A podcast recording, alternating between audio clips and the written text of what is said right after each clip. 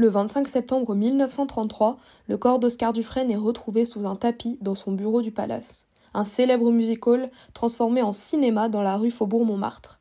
Le matin, la nouvelle fait la une des journaux. Le roi des nuits parisiennes a été assassiné. Crime passionnel ou jalousie, retour sur les traces du crime du palace dans le deuxième épisode de Joyeux Bordel.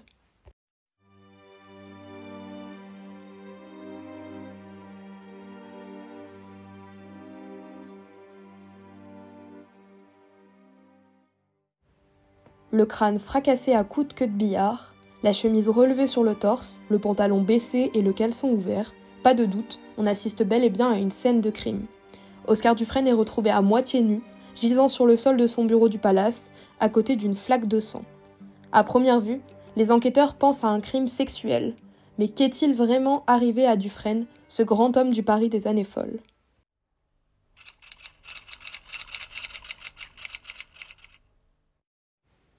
Mais qui était vraiment Oscar Dufresne? C'est un fils d'ouvrier lillois et d'une couturière du Nord, donc il est parti de rien, mais il est parvenu à devenir le roi des nuits parisiennes. En arrivant dans la capitale, il travaille d'abord derrière le rideau des salles de spectacle, en tant que machiniste ou encore accessoiriste, mais rapidement, tout s'accélère pour lui. Il devient acteur, grand ami des stars de l'époque, comme Joséphine Baker et Miss Tinguette, et en parallèle, il a une carrière politique florissante, avec son nom qui résonnera dans tout Paris. En effet, il est conseiller municipal du 10e arrondissement, donc c'est l'arrondissement où l'on trouve le plus de salles de spectacle. Il est aussi le patron du Palace et du Casino de Paris. Et il préside la Fédération des spectacles. En peu de temps, Oscar Dufresne est parvenu à se bâtir un véritable empire. Mais cet homme puissant, il a une particularité, c'est qu'il ne cache en aucun cas son homosexualité. C'est quelque chose de nouveau à l'époque, donc dans l'entre-deux-guerres, mais pour autant c'est plutôt bien accepté. Comme les écrivains célèbres que sont André Gide ou Jean Cocteau, certaines personnalités du tout Paris peuvent vivre sans tabou ni entrave leur orientation sexuelle. Riche et influent, Oscar Dufresne s'affiche avec ses amants sans aucune gêne. Mais il est important de préciser que ce sont quand même surtout les élites qui ont le droit à cette tolérance. Dans les classes populaires, l'homosexualité est quand même bien moins vue à l'époque. Oscar Dufresne est donc très populaire, mais il dispose d'une personnalité plus cachée.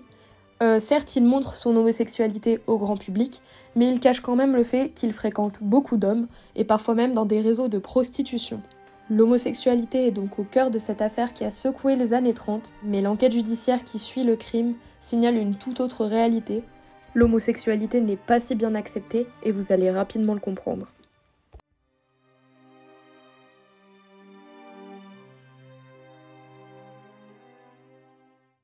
C'est un long chemin semé d'embûches qui attend les enquêteurs.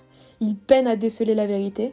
Pour cause, les membres de l'entourage se murent dans le silence pour ne pas être mêlés à cette affaire, ou alors ils ne veulent pas compromettre les secrets de la vie d'Oscar Dufresne, étant beaucoup trop respectés.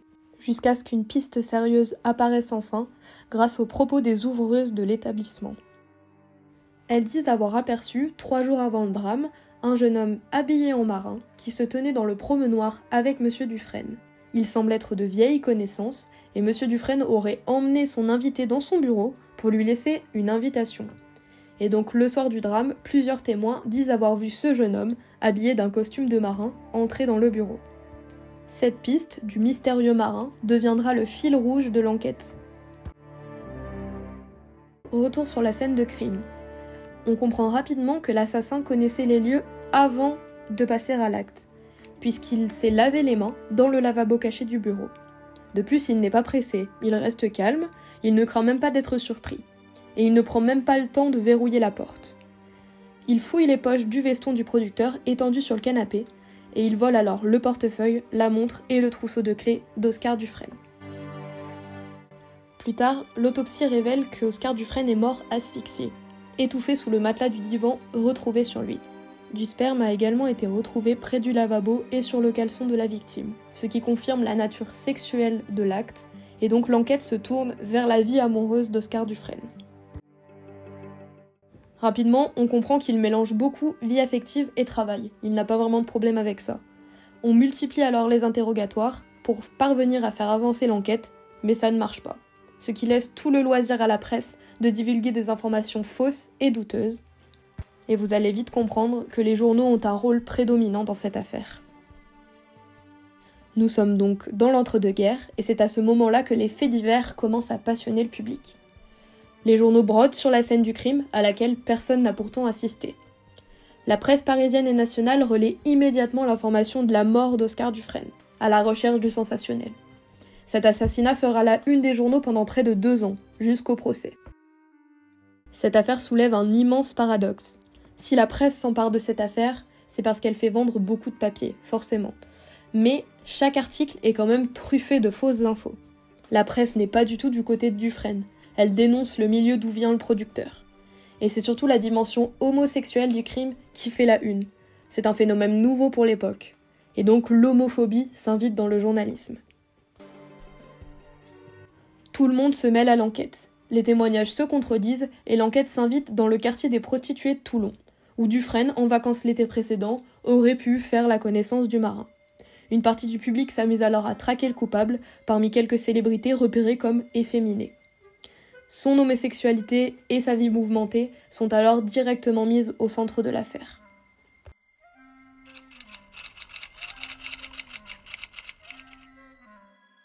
Pour bien comprendre, il est important de replacer l'affaire dans son contexte. Bon là ça devient plus compliqué, mais je vais essayer d'être clair pour que vous puissiez tout comprendre. Cette affaire, elle intervient à quelques mois d'intervalle avec l'affaire Stavisky, qui a secoué l'ensemble du monde politique, et l'affaire Violette Nausière. Je vous laisse vous documenter sur ces deux affaires qui sont vraiment intéressantes. Mais ces deux affaires feront que l'assassinat de Dufresne ne passera qu'au second plan et sera rapidement oublié. D'autre part, la droite va profiter de ces événements tragiques pour dénoncer un climat politico-social de décadence nationale. Elle parle même de pourriture de la démocratie des termes forts qui seront bien sûr repris dans la presse. De plus, l'absence d'un suspect convaincant et le fait que l'enquête n'avance pas laissent penser à la presse que la police tente de dissimuler des éléments, et donc que l'État veut étouffer l'affaire. Bref, l'ensemble de ces éléments nuisent donc beaucoup à la progression de l'enquête et laisse le champ libre à la presse sensationnelle qui s'acharne à publier deux fausses infos. Par exemple, on a une infirmière qui témoignera dans les journaux et qui affirme donc détenir des infos exclusives sur le crime. Elle dit qu'il s'agirait d'une orgie qui aurait mal tourné. Mais cette femme se révélera être mythomane. Mais toutes ces informations avaient déjà été relayées et donc lues par des milliers de lecteurs. Mais ensuite, tout s'accélère. Ouais, là j'essaie de mettre du suspense pour rendre ça un peu plus palpitant. Le 21 septembre 1934, la police arrête un suspect plausible en Espagne, à Barcelone. Ce dernier est un jeune délinquant, dénommé Paul Laborie, qui se serait rendu au palace quelques jours avant le drame. Il a le profil du parfait coupable, il vit de la prostitution, la sienne, ainsi que celle d'hommes et femmes qu'il garde sous sa coupe. Et il est donc inculpé pour homicide volontaire et vol. S'organise alors un procès, durant lequel la salle sera bondée avec d'innombrables journalistes. L'accusé nie en bloc, et il semble même plutôt à l'aise, alors qu'il risque quand même la peine de mort. Et là encore, comme vous l'aurez compris, c'est quand même son orientation sexuelle qui est mise au cœur du procès.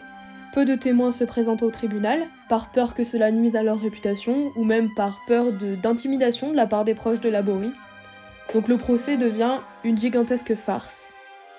Faute de preuves, et à l'issue d'un procès centré sur l'homosexualité, plus que sur l'accusé, le 23 octobre, Paul Laborie est acquitté, et à ce jour, aucune autre piste sérieuse n'a été engagée dans l'affaire du crime du palace ce qui constitue donc l'une des plus grandes affaires criminelles des années 30 et donc toujours irrésolue.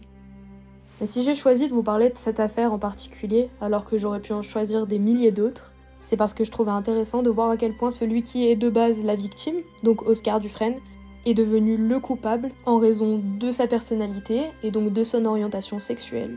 Je finirai en disant que le procès de Paul Laborie n'est même pas celui d'un homme, mais plutôt celui de l'homosexualité en général, à une époque où celle-ci semble acceptée, mais finalement ne l'est pas tant que ça. Bien sûr, je vous ai omis quelques détails pour éviter de vous endormir ou que ça soit trop barbant pour vous. Mais si vous voulez plus de détails sur cette affaire qui est vraiment passionnante, je vous laisse lire le livre Le crime du palace, enquête sur l'une des plus grandes affaires criminelles des années 30, écrit par l'historienne Florence Tamagne, et je vous laisse écouter le podcast de France Inter. Et moi, je vous dis à la prochaine pour un nouvel épisode de Joyeux Bordel.